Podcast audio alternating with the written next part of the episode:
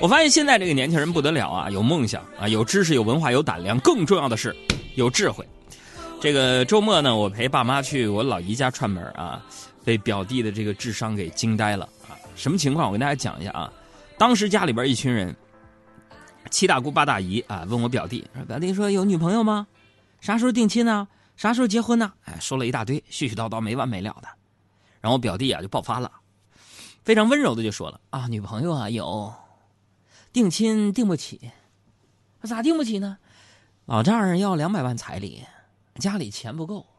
那什么大姨、四舅、三老爷，你们看看能帮我凑点不？各位啊，然后到我走之前，没有人搭理他。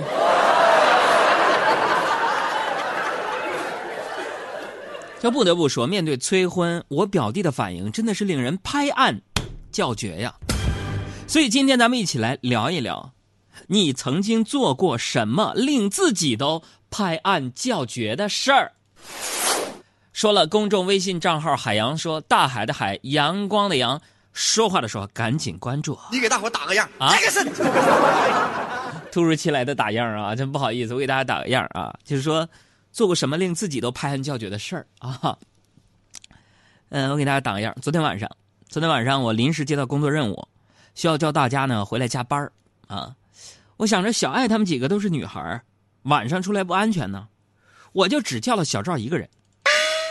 没想到啊，在加完班我送他回家的路上，小赵居然问我要加班费。当时我没有说话呀。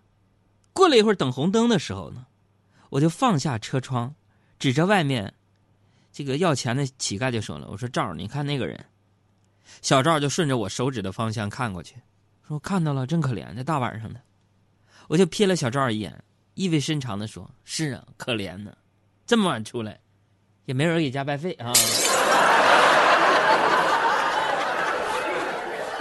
在这我多说几句啊，就是在职场当中啊，这个加薪呢，当然是咱们每一个员工都想要的事但需要注意的是，下面这五句话呀，千万别对老板说。这些话是我当过频道总监啊，当过部门领导之后总结出来的。咱们设身处地的、换位思考的，我告诉你们，千万不要跟你老板说这几句话。这第一句，要记粗暴要钱，说老板我要加工资。你这么坦白，你会吓着领导的。啥？咱们是去找老板谈加薪，不是明目张胆的去抢工资的，对吗？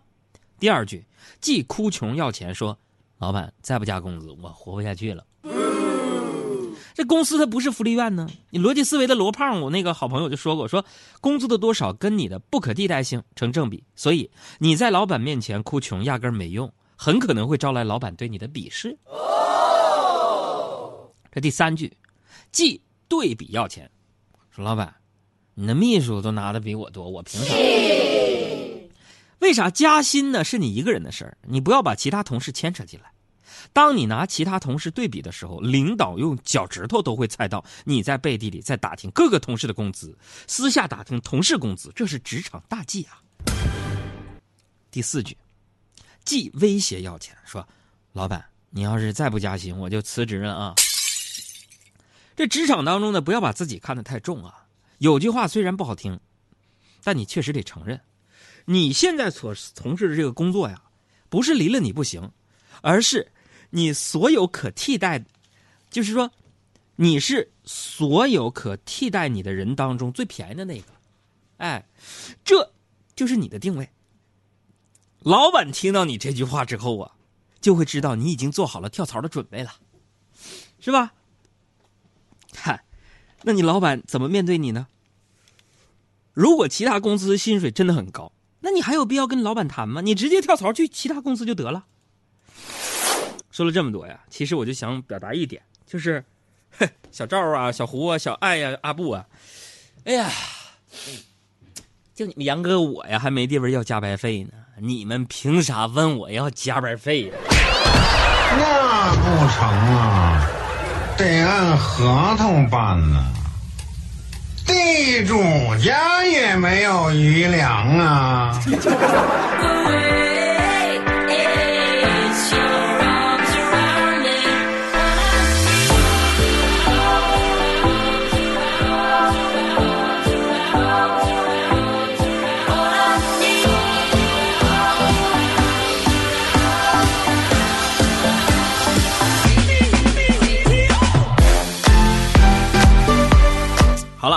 那说远了，咱们每个人呢都希望做一个有智慧的人，但不知道有没有人想过，到底什么才是智慧啊？有知识就算有智慧吗？智慧究竟是从哪里获取的呢？我告诉大家啊，在我的认知当中啊，知识不等于智慧。有些人呢读了很多书，他知道很多知识，但是呢做起事儿来还是半半磕磕、五马长枪的，他没有智慧。所以呢，智慧是把知识应用到生活当中，转化了之后，那才是智慧。这个搜索引擎告诉我们说，智慧是生命所具有的基于生理和心理器官的一种高级创造思维能力，和智力不同，是吧？智慧表示智力器官的终极功能和形而上谓之道有异曲同工之处。那通俗来解释就是开窍了，是吧？在这个生活当中啊，我们经常会有这样的体验，就是本来一直想不通的事儿，突然之间就想通了啊；一直解决不了的难题，突然就迎刃而解了。这种体验就是开窍了。哎，我跟你们说，今天早晨起床啊，我就发现呢，自己那边的那个床头柜上啊，有五张一百块钱的人民币啊。下面还有一张纸条，写着：“今天要加油啊！”哎，是你们杨嫂熟悉的笔记，我感动的都快掉眼泪了。我就想不到她这么有心啊！难道上周听了我的节目，总结起几年的婚姻生活，的开始开窍了？我就拿着这五百块钱啊，就像是就是得到老师赞赏的学生一样，一上午很有干劲儿啊。然后下午接到你们杨嫂的电话，劈头盖脸一顿臭骂，说：“海洋，我早上让你去给车加油，为什么没有加钱呢？不加油把钱你拿走了，怎么的？” 朋友们，就是你们杨嫂，就是传说当中的免疫人。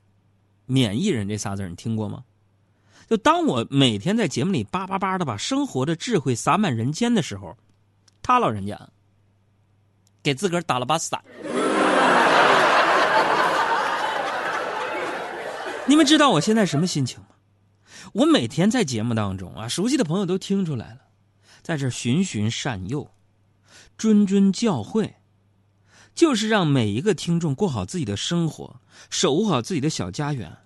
哎，讲完之后，我回头一看，天哪！你们杨哥，我家后院起火了。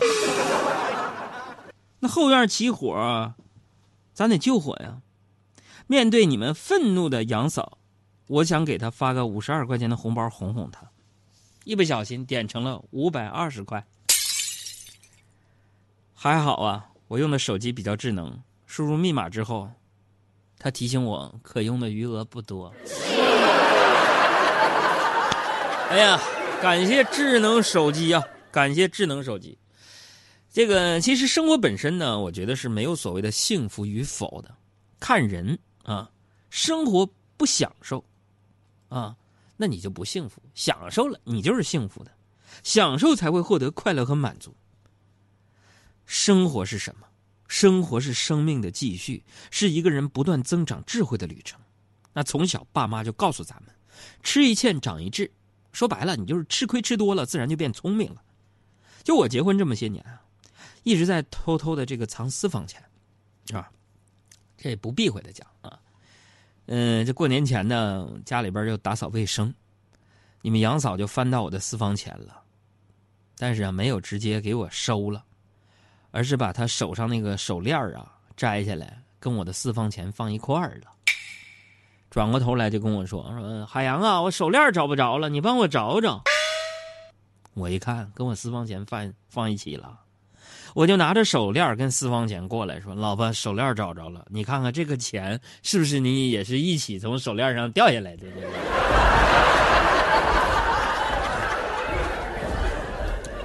怎么样，诸位啊？你们发现没有？比起学术上的建树啊，这种生活中的大智慧，是不是更令人拍案叫绝？而且，我这能叫智慧吗？我这简直就是求生欲啊！就我生活当中类似的案例还有很多。呃，你看今天我妈啊给我打电话说买一个什么保健红外线什么磁疗改善睡眠枕头，我一听就骗子呀。然而我说什么你听不进去，我说妈那是骗子，你看葛优演那个那个骗子没有，就是那一样的。我妈说不是，人那个跟那不一样，那是床垫这个是枕头，这那个是草，这红外线的，非得要买一个。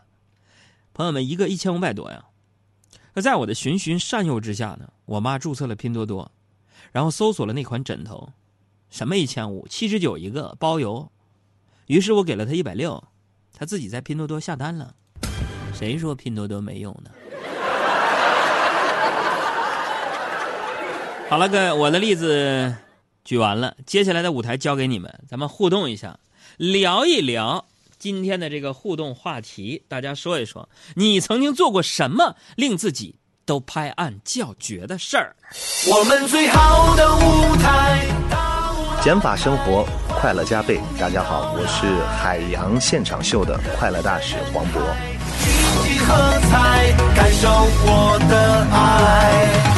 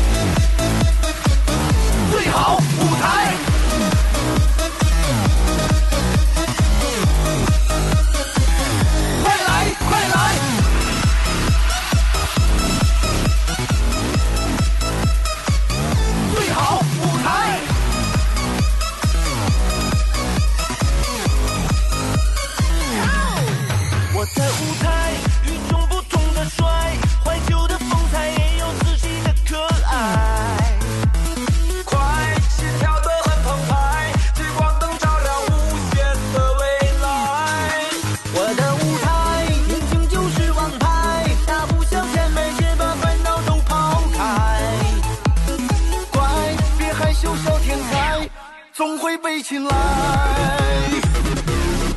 我们最。